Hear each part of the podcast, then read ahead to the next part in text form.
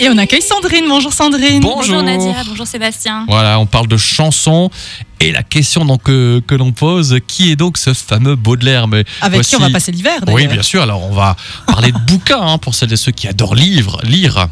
Alors, tu nous as sélectionné ce livre, Un hiver avec Baudelaire. Alors, comme Sébastien, comme moi, on pensait Baudelaire, euh, Charles Baudelaire. Et non, pas du tout. Alors en fait, l'histoire est celle de Philippe, un homme de 27 ans qui va voir sa vie bouleversée du jour au lendemain. À lui seul, il incarne la loi de Murphy.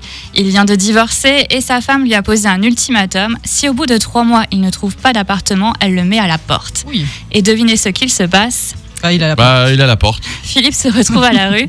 En attendant de voir son CDD de commercial être renouvelé, il dort à l'hôtel ou dans sa voiture. Mais son contrat n'est finalement pas reconduit. Du jour au lendemain, il devient SDF. Il ne dit rien à ses parents, il n'a plus le droit de voir sa petite fille et doit verser une pension alimentaire alors qu'il n'a plus d'argent. Oh, c'est dur ça. Ouais. Et un jour, il rencontre Baudelaire. Et Ah. Baudelaire, c'est un chien qui Ah. a décidé que ce sera désormais lui son maître. D'accord. Au fur et à mesure des mois qui passent, Philippe se lie également d'amitié avec un vendeur de kebab et sa femme qui vont l'aider à remonter la pente. Alors contrairement à ce qu'on à ce qu'on pourrait penser, il n'est nulle part question du poète Baudelaire, hein, même Ouais. si l'écriture est tout de même pleine de poésie. Tout en finesse, Harold Cobert, l'auteur, nous dévoile l'univers de la rue, peu glorieux, mais aussi la vérité sociale. Pour écrire ce texte, l'écrivain s'est inspiré d'une histoire vraie et a passé beaucoup de temps avec des sans-abri.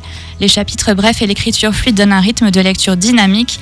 Impossible de lâcher ce livre, et même si certains événements sont prévisibles, l'ouvrage possède véritablement un charme hivernal. Ah oui, d'accord. et donc, il s'est vraiment inspiré de la vie de quelqu'un en plus. C'est ça, ouais. Puis il a dur, passé euh, plusieurs mois ouais, avec les sans-abri. Donc, si Un on veut savoir si Philippe s'en est sorti, Il faut lire le il faut livre. lire le livre. Voilà. D'accord. Merci beaucoup, Sandrine. Toujours passionnant de parler de bouquins avec toi le jeudi. On se dit à jeudi prochain. À jeudi prochain.